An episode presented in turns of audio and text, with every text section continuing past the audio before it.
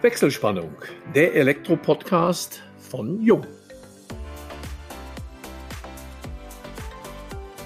Hallo und herzlich willkommen zu unserem heutigen Jung-Podcast mit der Überschrift Alles aus einer Hand, von der Planung bis zur Ausführung.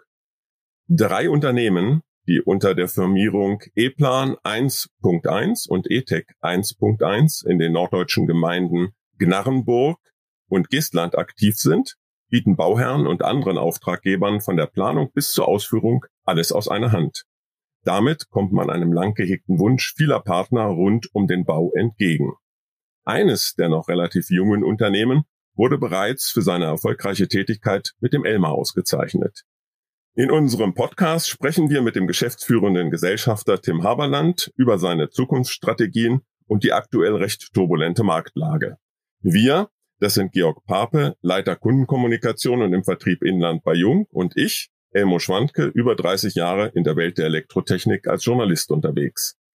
Ja, Elmo, vielen Dank für die einleitenden Worte. Tim, dir ein herzliches Willkommen in unserem kleinen Podcast und vorweg schon mal vielen Dank, dass du dir die Zeit genommen hast. Und wir sind heute mal wieder, meine lieben Zuhörerinnen und Zuhörer, längst durch die Republik verstreut. Vom Norden, ich selber gebe zu, wusste bis vor wenigen Tagen nicht, wo Gnarrenburg ist. Das wird uns Tim gleich noch erklären. Irgendwo im Großraum Bremen, Bremerhaven, Stade, glaube ich, mich an meinen Erdkundeunterricht zu erinnern. Nee, dank Google Maps ist das heute einfach. Dazu gleich von dir, Tim, aber mehr. Ja, über das Zentrum der Republik, Schalksmühle, wer kennt es nicht, ins Oberallgäu, kurz vor der österreichischen Grenze. Oder seid ihr schon? Nein, dann ist, ihr seid weiter noch in Bayern. Oder? Naja, wir können zu Fuß nach Österreich gehen. Genau.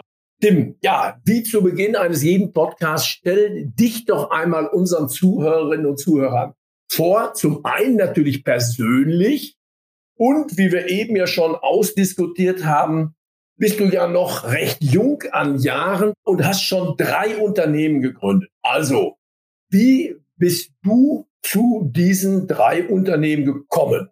Ja, also schönen Tag in die Runde. Vielen Dank, dass ihr mich mal eingeladen habt. Ja, mein Name ist Tim Haberland. Ich komme hier aus dem schönen Genarburg, bin 42 Jahre alt, super verheiratet mit meiner Frau, zwei Kinder im Kindergarten und Grundschulalter. Ja, und von dem ersten Ausbildungsjahr als Elektriker war sie durchgängig im Bereich Elektrotechnik unterwegs. Damals mein Studium an der Hochschule in Bremen gemacht bevor ich dann ins Ingenieurbüro gewechselt bin, dann die ersten Projekte im Ingenieurbüro gemacht habe, wo ich dann noch über einen Handwerksbetrieb mal kurzfristig in der Industrie unterwegs gewesen bin für zwei Unternehmen im Außendienst, also im technischen Bereich unterwegs, bevor ich mich dann 2014 ging das richtig los, 2013 gegründet, mich dann selbstständig gemacht habe mit dem ersten Ingenieurbüro. Ja, und seitdem in allen Bereichen, mit allen Themen im Bereich Elektrotechnik unterwegs und jedes Jahr gestaltet sich irgendwie anders, wie man das mal irgendwie gedacht hat. Und ja, auch dieses Jahr hat es wieder gut angefangen. Ja, und heute bin ich hier bei euch und freue mich auf eine spannende Unterhaltung. Ja, Tim, das wird's auf jeden Fall. Noch ganz kurz Geografie. Gnarrenburg, liege ich richtig? Ostfriesland? Nee, das ist tatsächlich, ich habe vorhin mal so gehört, Bremen, Stade, also zwischen Bremen und Hamburg. Das heißt zwischen Weser und Elbe. Dazwischen liegt ein kleiner Ort Stade. wenn man zwischen Bremen und Stade eine Linie zieht, da direkt in der Mitte quasi auf dieser Linie ist Gnadenburg. Ich sag mal so schön, der Nabel der Welt oder auch die Weltmetropole, das Zentrum der Elektrotechnik. also sehr ländlich gelegen, aber hier sind meine Wurzeln, hier komme ich her und hier fühle ich mich wohl. Ja, Tim, ich habe im Internet gelesen, zwei Unternehmen, ein Ziel. Wir hatten es ja schon im Vorspann kurz angemerkt, es sind drei Unternehmen kann man auch sagen, drei Unternehmen ein Ziel. Wie arbeiten diese Unternehmen überhaupt zusammen? Was bedeutet das für deine Tätigkeit als Unternehmer und was bedeutet das aber auch für deine Kunden in letzter Konsequenz? Ja, also die arbeiten alle natürlich sehr, sehr intensiv zusammen. Dadurch, dass mir alle drei Unternehmen zu 100 Prozent gehören, kann man sich das auch vorstellen wie eine riesengroße Firma. Alles sind Kollegen miteinander, ergänzen sich gegenseitig. Drei Firmen haben wir mal gegründet, zumindest die beiden Handwerksfirmen getrennt voneinander, um auch das Risiko zu begrenzen, an zwei Standorten auch präsent zu sein, also nicht nur in Genarburg, sondern auch in Estland, um auch mit der Firma dort auch die Präsenz vor Ort zu unterstützen. auch dort verwurzelt zu sein. Ja, wir sind jetzt mit allen Firmen zusammen knapp 30 Mitarbeiter. Allein in diesem Monat haben wieder zwei neue bei uns angefangen, also auch ein stetiges Wachstum legen wir hin und ja, in allen Bereichen unterwegs unterstützen uns da auch gegenseitig. Jeder hat seine Schwerpunkte und so macht das Arbeiten sehr viel Spaß.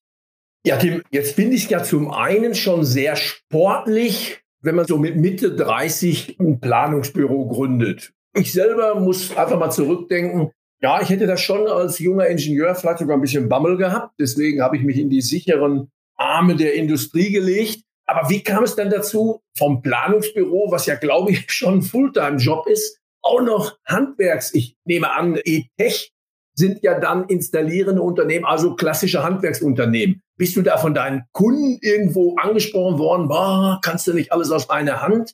Oder hat sich da irgendwo eine Akquise ergeben? Wie kamst du dazu, von einem Planungsbüro eben auch noch zwei sogar ausführende Handwerksunternehmen zu gründen? In die Selbstständigkeit will ich nicht sagen, bin ich reingeschlittert, aber ich hatte immer das Problem, dass ich in den Unternehmen, wo ich war, immer ein bisschen mehr wollte, wie normale Arbeitnehmer und dennoch immer sehr, sehr stark eingebremst worden bin. Und irgendwann hat sich die Situation ergeben, was machst du jetzt? Ich sage abends um 18, 19 Uhr auf dem Sofa, hatte noch keine Kinder und hatte noch den Antrieb, noch mehr machen zu wollen. Und aus diesem Grunde habe ich dann damals gesagt, okay, ich probiere es im Ingenieurbüro und versuche es mal in der Selbstständigkeit, weil ich auch immer den Antrieb nach vorne hatte und guck, was draus wird. Sind relativ schnell auch gut gestartet, haben noch relativ schnell gewachsen, haben damals mal angefangen und habe ich auch so ein bisschen über meine Kontakte durch den Reitsport, wo ich früher viel unterwegs gewesen bin, auch reingerutscht über die Kontakte und haben dann relativ schnell innerhalb von anderthalb Jahren ein Bemusterungsnetz aufgebaut, dass wir 900 Häuser in Deutschland jedes Jahr bemustert haben im Akkord. Das heißt, für einen der größten deutschen Massivhaushersteller haben wir die Bemusterung jedes einzelnen Kunden vorgenommen und dementsprechend 900 Einfamilienhäuser geplant. An zwei Standorten in Deutschland. Und haben dann aber auch zusätzlich das Projektgeschäft gemacht. Als Großobjekte für namhaften Kunden und dann wie Philips in Deutschland haben wir dann noch diverse Objekte geplant. Was aber immer wieder aufgetaucht ist, dass wir immer wieder hören mussten, es geht irgendwas nicht, was wir geplant haben. Und wenn ich mir mal eins sicher war, da ich auch bis heute teilweise auch noch immer sehr gerne selber mitschraube, dass ich ganz genau weiß, was geht und was nicht geht. Und das hat mich dann irgendwann so weit getriggert, dass ich gesagt habe, okay, wir gründen noch ein Handwerksunternehmen, um uns A breiter aufzustellen, B als Ingenieurbüro noch dichter an der Ausführung zu sein. Das heißt nicht nur immer Theorie, Theorie, Theorie, sondern die Kollegen aus Planungsbüro können reingehen in den Handwerksbetrieb, können sich das anschauen, was wird dort gemacht, wo liegen die Bedenken, wo liegen die Risiken, was kann man besser machen, wo kann man es optimieren. Und habe dann 2008 das erste Handwerksunternehmen gegründet, auch weil ich nicht immer hören wollte, es geht irgendwas nicht. Wenn einer sagt, es geht irgendwas nicht, dann machen wir es dann selber und zeigen, dass es geht.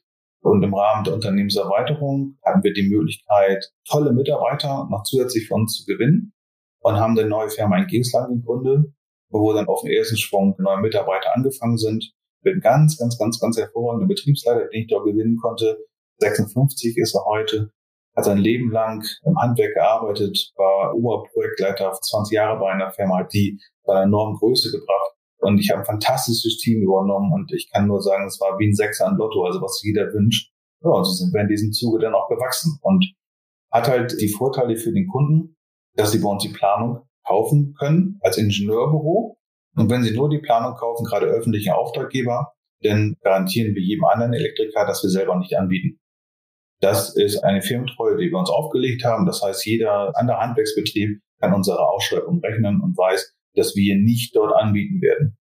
Wenn der Kunde die Planung kauft inklusive Ausführung, dann garantieren wir, dass diese Planung nicht auf den Markt kommt. Weil kein anderer Elektriker soll sich die Arbeit machen, etwas zu rechnen, wenn wir selber da dran sind. Das ist einfach nicht fair.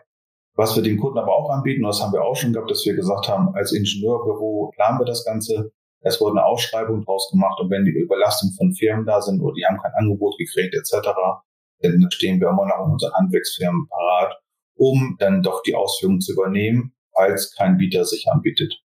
So, das heißt, der Kunde ist im Bereich Elektrotechnik vollumfänglich abgesichert. Er hat eine saubere Planung, eine Ausschreibung und wenn er dann und das haben wir mittlerweile bei ganz, ganz vielen Objekten, dass keine Elektriker mehr anbieten. Punkt eins. Oder bei unserem Handwerksbetrieb, wenn wir auch die Ausschreibung eines anderen Ingenieurbüros anbieten, dass wir teilweise eins der Bieter sind. Das heißt, wir bieten dem Kunden auch ein Backup, dass wenn er die Planung gekauft hat, nur für auch sein Gebäude fertig kriegt. Also teilweise wirklich so ein rundum sorglos Paket. Ja, genau, richtig. Deine beiden Handwerksbetriebe arbeiten dann aber auch mit anderen Ingenieurbüros wiederum nochmal zusammen. Genau, wir arbeiten auch mit anderen Ingenieurbüros zusammen. Und das ist auch gut und das ist auch richtig. Das Spannendste ist immer an den Themen, falls wir mal im Ingenieurbüro einen Auftrag nicht bekommen haben, weil wir der teuerste sind, weil wir auch einen gewissen Qualitätsstandard haben, da sehen wir spätestens dann in der Ausführung, wenn das Projekt dann auf den Markt kommt und gerechnet werden muss, was unsere Mitbewerber denn an Qualität liefern und warum die günstiger waren. Und da stellt ihr auch wirklich Vergleiche aus, weil ich darf dich mal zitieren. Wir kommen ja gleich noch drauf. Du hast 2018 den Elmer-Preis bekommen und anlässlich der Preisverleihung hast du gesagt, wir sind nicht die billigsten, aber billig ist auch nicht Qualität. Das heißt also, da zeigt ihr schon, indem ihr eure Qualität auffügt, dass eben Leute, die deutlich günstiger anbieten, Unternehmen, dass es da dann wahrscheinlich auch an der Qualität hapert. Ja, zu der Aussage stehe ich heute auch noch und ich gehe noch einen Schritt weiter. In heutigen Zeiten mit Preissteigerung, das konnte man alles nicht so absehen, was dahinter steckt. Aber die Leute, die heute im Projekttechnikbereich unterwegs sind, das ist nicht mehr wie früher. Früher hat im Bauhauptgewerbe, die haben ganz, ganz viel Geld verdient. Das Elektrotechnikhandwerk und andere Gewerke im Bau- und Nebengewerbe haben wenig Gehalt verdient. Und mittlerweile dreht sich das um. Das heißt, wenn du gute Leute haben willst, dann brauchen die einen entsprechenden Stundenlohn. Der weicht nicht mehr vom Bauhauptgewerbe ab und das muss refinanziert werden. So, und wenn du vernünftige Arbeit abliefern willst, brauchst vernünftige Maschinen. Du brauchst vernünftige Autos, du brauchst vernünftigen Außenauftritt, du brauchst vernünftige Leiter, nicht die, die irgendwie schon zehn Jahre alt sind und nicht mehr die Anforderungen der Berufsgenossenschaft äh, gelten. Baustromverteiler nach neuester Norm und nicht die, die seit zwei Jahren nicht mehr erlaubt sind, dann kostet sowas einfach Geld. Und wenn du auch eine gewisse Sicherheit haben willst und willst nicht morgens immer eine Insolvenzgrenze irgendwo lang schrammen und musst auch ein paar Mark irgendwie als Backup liegen haben, dann kostet das halt einfach auch Geld. Und deswegen sind wir nicht die günstigsten, das sage ich bewusst, weil wir auch sicher am Markt stehen wollen und die Kapitaldeckung haben wollen, dass wir unsere Sachen bezahlen können wollen, dass wir mit Material in Vorleistung gehen, was bezahlt ist solche Geschichten. Und deswegen sind wir nach wie vor nicht die günstigsten und werden es auch nie werden. Wie ist die Wettbewerbssituation aktuell bei euch vor Ort? Man hört ja immer wieder, Elektrohandwerker, Handwerker generell sind kaum zu bekommen, sind über Monate hinaus ausgebucht. Du hast ja auch angesprochen, es geht dann um den Preis. Ihr seid qualitativ hochwertig, damit auch nicht immer die günstigsten. Aber stellt sich diese Wettbewerbsfrage vor dem Hintergrund der Auslastung im Handwerk aktuell überhaupt so? Dieses Jahr ist irgendwie verrückt in allen Bereichen. Sei es der Einkauf von Produkten, sei es die Kalkulation von den Produkten, also wir haben in den letzten Jahren noch viel Einfamilienhäuser gebaut. Mittlerweile bauen wir kein Einfamilienhaus mehr. Wir wurden dieses Jahr gefragt, ob wir nochmal 50 Stück nochmal schnell bauen können. Das haben wir abgelehnt. Also mit Arbeit, glaube ich, brauchen wir uns alle nicht momentan beschweren. Anders verhält sich das ein bisschen im Ingenieurbüro. Ich habe das Gefühl, dass es als im Ingenieurbüro seit vielen, vielen Jahren die Ingenieurkammer Niedersachsen oder sagen wir mal die Ingenieurkammer Deutschland nicht den Anforderungen hinterhergekommen ist. Die Qualität der Ingenieurbüros wird nicht kontrolliert. Die Qualität der Ingenieurbüros in vielen Bereichen ist nicht das, was ich mir als Qualität wirklich vorstelle, wenn ich als Handwerker um die Ecke komme und soll danach bauen.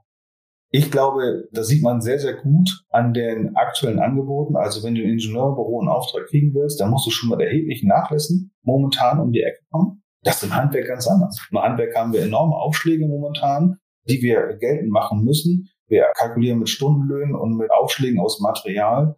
Da hättest du in den letzten Jahren nie einen Auftrag für bekommen. Und wir sehen beide Welten, Ingenieurbüro, extreme Nachlässe. Die Nachlässe, die wir machen, sind minimal und deswegen kriegen wir einige Aufträge nicht, weil viele da echt unter durchschießen mit dem Preis. Und im Elektrohandwerk geht die Kurve steil nach oben. Und das macht mir so ein bisschen Angst, weil da keine Stabilität drin ist momentan. Also mit Lotto-Spielen hätte man momentan mehr Stabilität. Also dann wüsste man besser, was vorauskommt. Das macht mir so ein bisschen Sorgen. Du sprichst einen wichtigen Punkt an. Wir haben ja jetzt aktuell nicht nur die Corona-Krise, die hoffentlich jetzt so weitgehend überwunden ist, aber ich denke, auch da werden wir noch mit den Ausläufern zu tun haben. Aber jetzt kommt natürlich vor dem Hintergrund des Ukraine-Kriegs noch hinzu, dass wir mit ganz anderen Problemen zu kämpfen haben. Und du sagst Aufschläge, an die man früher nicht mal geglaubt hat. Wie sieht das bei dir in der Alltagspraxis aus? Das heißt, wie betreffen dich die erhöhten Energiepreise, Materialknappheit? Wie schaut es in der Praxis für deine Betriebe aus? In der Praxis ist es so, dass man das Gefühl hat, so ein bisschen, spare ich den Bogen vielleicht ein bisschen weit, dass wir von der Politik aktuell absolut im Stich gelassen werden. Also wir haben gestern eine Nachricht von der Handwerkskammer bekommen, dass wir jetzt am 1.9. 300 Euro an die Mitarbeiter auszubezahlen haben als Energiezuschuss, der jetzt kommt. Aber wenn wir uns das mal angucken, der Dieselpreis ist momentan höher als der Benzinpreis. Und was fahren wir im Handwerk? Wir fahren Dieselfahrzeuge. Und wir haben ausschließlich Dieselfahrzeuge. Es geht ja nicht nur uns so, es geht ja auch der Industrie so. Alle Außendienste, die auf den Straßen in Deutschland unterwegs sind, fahren Dieselfahrzeuge. So, und wie kann das sein, dass wir auch mal einen Dieselpreis haben von weit über zwei Euro? Wo soll diese Differenz herkommen? Also früher hat noch jemand gelacht, als damals gesungen wurde, und kostet das Sprit auch zwei Mark zehn, scheißegal, es wird schon gehen. Da sind wir momentan ja um Längen drüber. Und nicht nur das. Wenn man heute einen neuen Bus kaufen will, und wir kaufen viel VW Crafter, dann kosten nämlich momentan 10.000 Euro mehr im Einkauf wie letztes Jahr. Das heißt, wenn ich jetzt mal einen ein Jahre alten Bus mit 30.000 Kilometern nehmen würde und würde ihn aktuell verkaufen, würde ich 10.000 Euro Gewinn dran machen. Gewinn an einem gebrauchten Bus, den ich ein Jahr schon genutzt habe. Das sind die ersten Auswirkungen, die kommen. Und wenn du dann anguckst, wenn der Großhandel dir ein Angebot macht, dann ist das vier Wochen gültig. Da habe ich noch nicht mal einen Auftrag. Und wenn du dann anrufst und willst nach zwei Monaten das Material bestellen, die erste Antwort, die du kriegst, ja, den Preis kann man nicht mehr halten. Und wenn du dann Preiserhöhungen kriegst von 34 Prozent von einem namhaften Rohhersteller in Deutschland auf Stahl und 15 Prozent auf Kunststoff, dann hast du es nicht kalkuliert. Und da wir viele öffentliche Aufträge machen, kriegen wir auch am Ende nicht mehr Geld. Das heißt, egal wo das ist, egal in welchen Bereichen, ob es bei den Zulieferern ist, ob es bei Diesel ist, ob es bei Verbrauchsgütern sind wie Maschinen und Busse, überall wird mehr verlangt, aber ich kriege vorne nicht mehr. Projekte, die wir vom Dreivierteljahr oder halben Jahr abgegeben haben, die jetzt endlich starten, die haben lange nicht die Aufschläge gehabt, wie sie Projekte heute haben. Und von daher habe ich das Gefühl, stehen fünf Leute neben mir und greifen mir aktiv in der Tasche und versuchen da Geld rauszuholen, weil ich kriege vorne nicht mehr Geld. Das macht die Sache momentan sehr, sehr unzufrieden. Also es macht gerade nicht so viel Spaß muss man ganz ehrlich sagen. Wie reagierst du darauf, auch in der Planung oder auch mit den Handwerksbetrieben? Sind für dich manche Aufträge dadurch schon im Vorfeld passé oder hast du eine Lösung dafür? Eine Lösung, eine Lösung würde ich jetzt sagen, ist ein Geheimrezept, was ich am liebsten gar nicht erzählen würde. Aber ich sage mal so, wir sind mit dem Handwerksbetrieb das nächste Jahr ausgelastet. Was wir aktuell machen, wir rechnen trotzdem Ausschreibungen mit, mit überhöhten Aufschlägen und hoffen auf einen Lucky Punch. Du sagtest, dass du dich von der Politik im Stich gelassen fühlst. Welche Erwartungen hast du denn an die Politik? Was sollte getan werden, damit sich diese Situation, ich meine, sie lässt sich ja nicht ganz vom Tisch fegen, aber zumindest abgemildert wird in ihren Auswirkungen? Das Erste, was ich erwarte, ist, dass der Mittelstand, und ich glaube, das sind diejenigen, die in Deutschland am meisten irgendwie Gewerbesteuern zahlen und auch am meisten Mitarbeiter beschäftigen, dass die mal intensiver auch gehört werden. Wenn ich unzufrieden mit der Politik bin, wen kann ich denn ansprechen? meinen örtlichen hier in der Kommunalpolitik. Ich kann aber nie zum Habeck hingehen oder zum Scholz und kann sagen, pass mal auf, das passt hier nicht. Wenn man sich die Talkshows anguckt, dann frage ich mich, ob ich der Realitätsfremde bin oder die. Also, wenn die sagen, der Staat kann nicht jede Situation abfedern, dann frage ich, warum wir jetzt so eine hohe Steuerlast haben. Wenn ich sehe, was ich an den Staat abdrücke, und ich suche ja seit Jahren Gewerbegrundstücke, um genau nochmal eine Halle bauen zu können, etc. Und da wird nichts angeboten dann muss ich auch ganz ehrlich sagen, dann passt die Arbeitsweise vom Mittelstand nicht zur Arbeitsweise von der Politik und damit auch der Verwaltung.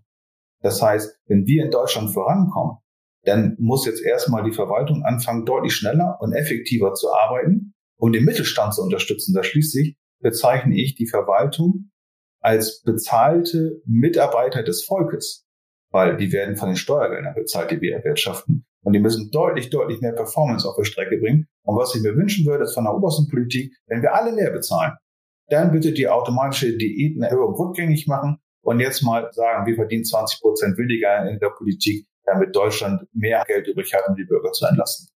Ja, und das ist ja genau, glaube ich, das Dilemma. Das werden wir jetzt hier nicht lösen können. Nee. Ist übrigens jetzt gerade auch ein Zeitpunkt, wo ich mit dem einen oder anderen Politiker nun wirklich nicht tauschen möchte, weder mit dem Gesundheitsminister, aber auch nicht mit dem Wirtschaftsminister, noch niemals mit dem Kanzler, weil das ist ja so eine Spirale. Also ich kenne auch viele Kunden, die teilweise von Aufträgen wieder zurücktreten, die teilweise Grundstücke nicht bebauen, die teilweise Grundstücke wieder zurückveräußern, weil es eben, wie du schon sagtest, nicht mehr kalkulierbar ist. Ja, also bei steigenden Zinsen, bei steigender Inflation das ist eben sehr, sehr, sehr schwierig und ja, aus diesem Dilemma rauszukommen. Ich habe Elmo im Vorgespräch schon von einem Krisenpodcast gesprochen, ja. Corona seit zwei Jahren, seit Beginn unserer Podcast-Serie, dann haben wir jetzt Krieg in Europa seit über einem Vierteljahr. Wir steuern massiv auf eine Wirtschaftskrise hin. Die geopolitische Lage wird immer unsicherer.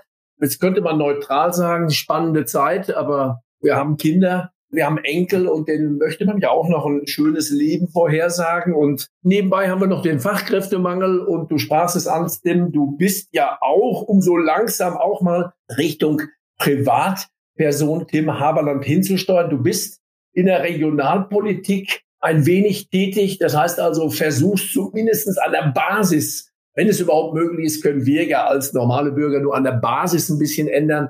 Erzähl uns mal, was dich motiviert hat, da kommunalpolitisch in der Region Klarenburg bei euch in der Gemeinde tätig zu werden. Ja, also es gab im letzten Jahr zwei, drei Dinge im Zusammenhang mit der örtlichen Politik. Die haben mich so verstört, dass ich zu einem Auftritt gegangen bin eines neuen kandidierenden Bürgermeisters, der nicht aus der Region kommt, sondern der kommt aus Stuttgart die Ecke, wohnt seit vielen, vielen, vielen Jahren hier, war bei der Bundeswehr und der hat sich neu als Bürgermeister beworben. Und da habe ich mir gesagt, also was hier seit Jahren in der Politik so passiert und der Umgang mit den Bürgern, der hat mich etwas verstört.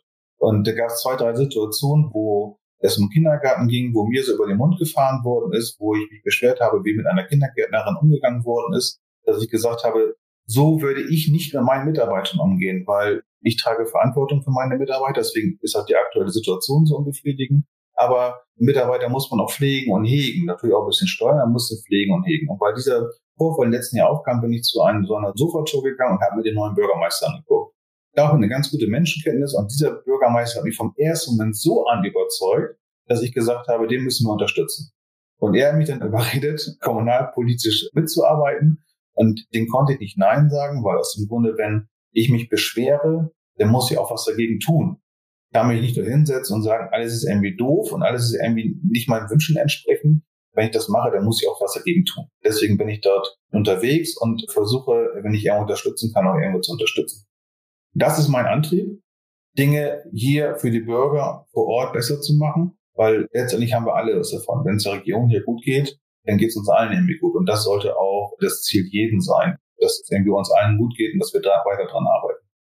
Das ist, glaube ich, ein wichtiger und auch richtiger Schritt, denn ändern können wir nur etwas, wenn wir selbst politisch aktiv werden, wenn wir wählen gehen. Das ist ja die Abstinenz vieler, die dann auch gar nicht mehr ihr Wahlrecht wahrnehmen und aber dennoch sich beklagen über die Unzulänglichkeiten in der Politik. Aber ich denke, das ist ein vorbildlicher Weg, dass man sich selbst engagiert und sagt, letztendlich kann man nur durch eigenes Engagement etwas ändern.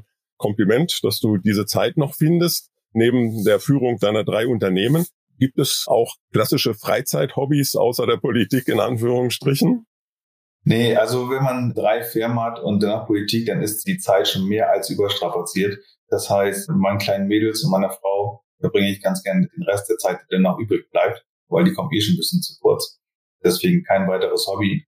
Ich sage mal so schön, die Arbeit ist mein Hobby, weil ich mache das mit Spaß und Leidenschaft. Ich bin, seitdem ich selbstständig bin, keinen Morgen mehr aufgewacht und habe gesagt, ich habe keine Lust zur Arbeit zu gehen, sondern ich komme mir morgens rein, ich sehe meine Mitarbeiter, ich sehe die unterschiedlichen Charaktere. Jeder hat so seine Eigenschaften. Über den einen kann sich kaputt lachen morgens, über den einen kann sich ärgern. Am nächsten Tag ist es umgekehrt. Also das ist das, was mir wirklich Spaß macht, dieses Team wachsen zu sehen, die Unternehmen wachsen zu sehen meine Familie, meine Kinder, die durch die Menge hier toben, die Teil des Büros sind. Das ist einfach das, was mir wahnsinnig viel Spaß macht und deswegen ich auch meinen Job auch nicht aufgeben. Das heißt, du wohnst dann auch noch unternehmensnah, wenn nicht sogar im Unternehmensgebäude, entnehme ich dem. Also du hast keine lange Anreise oder bist nur auf Geschäftsreise und meldest dich via Teams, sondern bist morgens dann einfach eben mit den Mitarbeitern dann da und nimmst den ersten Eindruck am Montagmorgen mit wer viel und wer wenig gefeiert hat. ja, genau so ist es. Also mein Ingenieurbüro und Ethik 1.1, Elektrogenie mit Zukunft, die ja gerade den Emma gewonnen haben, die sind auch bei mir hier auf dem Hof, haben einen ziemlich großen Hof, da sind die noch mit untergebracht. Die haben jetzt ein altes Gebäude in Genamo gekauft, eine alte Post, die gerade in der Umplanung ist. Bauungspläne werden geändert, da soll die neue Fernzentrale entstehen, das heißt, wird abgerissen, soll neu gebaut werden. Das heißt, man geht hier vom Hof runter, das ist so mein Ziel. Und deswegen sage ich, das war die letzten Jahre äußerst schwierig, das irgendwie umzusetzen. Und Beruf und Familie ist dann ganz, ganz dicht zusammen. Aber den Vorteil, ich kann morgens meine Mädels sehen, wenn sie zur Schule gehen. Ich kann mittags mit dem Mittagessen und zum Abendessen bin ich auch rechtzeitig da, sodass diese viele, viele Arbeit, die ich mache, immer dadurch kompensiert wird, indem die Mädels mich jeden Tag im Büro aufsuchen können. Und mal eben, was ich, ein paar Nüsse bringen können oder mal ein Erdbeershake oder einfach mal ein Bild zeigen oder ihre Hausaufgaben zeigen können. Das ist ein Riesenvorteil. Ja, ist ja wunderbar. Jetzt lebst du ja in einer Gegend, das ist ja relativ nah der Nordsee, also Urlaubsregion und wir befinden uns ja gerade wieder mal in der sogenannten Sommerferienzeit. Wo macht denn die Familie Haberland Urlaub? Oder lebst du deinen Beruf, deine Passion so, dass du auch gar keinen Urlaub machst? Ja, also zwei meiner Firmen hier in Genarmburg haben tatsächlich noch Betriebsurlaub. Und das versuche ich auch immer noch hartnäckig durchzusetzen. Und zwar gehen wir die nächsten zwei Wochen lang, schließen wir die Firmen hier in Genarmburg. Die Firma in Geestland hatte den Wunsch weiterzuarbeiten, weil mein Betriebsleiter sagte, er braucht nicht unbedingt in den Sommerferien Urlaub. Er wäre da. Für mich ist das auch so ein bisschen die schönste Zeit im Jahr, weil diese zwei Wochen lang sind die E-Mails ausgeschaltet, also die Abwesenheitsnotizen sind drin, die Telefone werden auf einen Anrufbeantworter umgeleitet. Das sind wirklich die zwei Wochen im Jahr, wo ich mir absolute Ruhe gönne. Normalerweise sind wir immer in Deutschland unterwegs. Ich habe mir, bevor ich irgendwas Eigenes besessen habe, damals noch als Arbeitnehmer kurz nach dem Studium eine Ferienwohnung in Zings gekauft, oben an der Ostsee. Dort fahren wir ganz gerne hin. Aber dieses Jahr, und tatsächlich waren wir im letzten Jahr auch schon da, dort habe ich eine Reise von der Bildzeitung gewonnen, als Corona hält. waren wir dieses Jahr zwei Wochen in die Türkei. Da muss ich nochmal nachhaken, was heißt Corona hält in dem Fall? Also damals, als es mit Corona losging, ja, ich habe sie schon vorletztes Jahr gewonnen, da hat die Bildzeitung so Corona-Heldenreisen verlost. Diejenigen, die sich während der Corona-Zeit besonders hervorgetan haben, wurden von der Bildzeitung ausgezeichnet. Als Corona losging, Februar, März, April, wurden alle öffentlichen Gebäude, in denen wir waren, geschlossen. Das heißt, unser Ingenieurbüro kam nirgendwo mehr rein, Arbeiten wurden gestoppt. Und ich habe Tag und Nacht gesessen, um zu gucken, wo kriegen wir die Monteure anderweitig untergebracht, was können wir sonst für Projekte planen. Und keiner ist damals in Kurzarbeit gegangen. Wir hatten auch mal schlagartig viel mehr zu tun wie früher und sind seitdem wahnsinnig gewachsen während der Corona-Zeit. Und trotzdem habe ich mir am Samstag und Sonntag immer noch Zeit genommen, irgendwie mit den Mädels mit dem Boot auf dem See rauszufahren. Und da hat meine Frau mich damals als Corona-Held angemeldet, hat ein Foto geschickt, wie ich meinen beiden Mädels aus einem kleinen Boot von so einem Nachbarn irgendwie über den See gefahren bin. Dann hat das in der Bildzeitung eingereicht, weil ich habe von Montag bis Freitag Tag und Nacht irgendwie geguckt, wo machen wir was hin, wo finden die Monteure hin.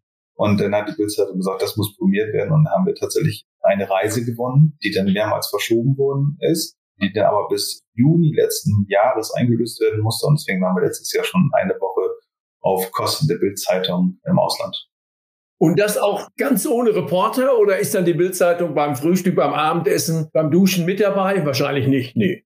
Nein, also die anderen, die eine Corona-Reise schon vorletztes Jahr angetreten haben, da war die Bildzeitung immer noch mit dabei und hat das auch in den Zeitungen veröffentlicht.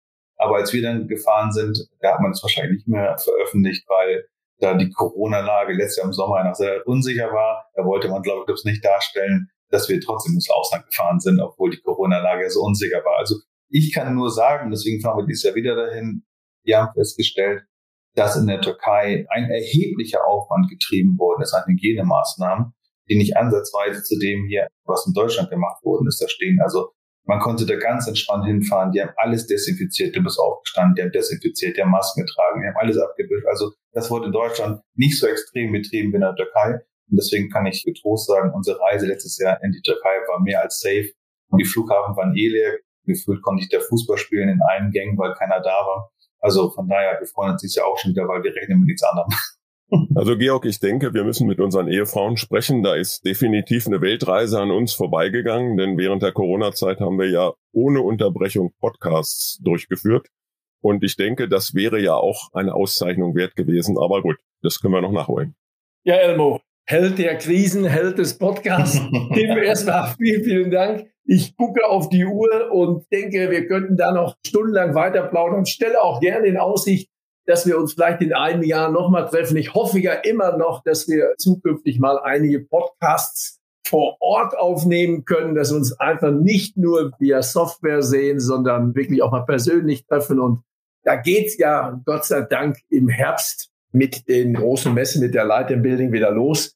Und insofern, ja, dem wünschen wir dir jetzt schon einen schönen Urlaub, einen erholsamen Urlaub, weiterhin viel Erfolg und hoffe, dass wir uns in einiger Zeit mal widersprechen und du uns vielleicht dann berichten kannst von dem vierten Unternehmen E-Plan oder E-Tech 1.1. An der Stelle dem nochmal herzlichen Dank. Und wir bedanken uns natürlich auch wie immer bei allen Zuhörerinnen und Zuhörern, dass Sie heute wieder mit dabei waren. Hoffen, es hat euch Spaß gemacht und wie immer freuen wir uns natürlich auch über eine Weiterempfehlung. Solltet ihr noch Fragen haben oder vielleicht sogar selber mal oder jemand kennen, der sich mal in die Höhle des Jung-Podcasts begeben möchte, dann schickt uns eine Nachricht an kundecenter.jung.de und schon jetzt freuen wir uns auf euch alle beim nächsten Wechselspannungstalk, dem Jung Elektro Podcast.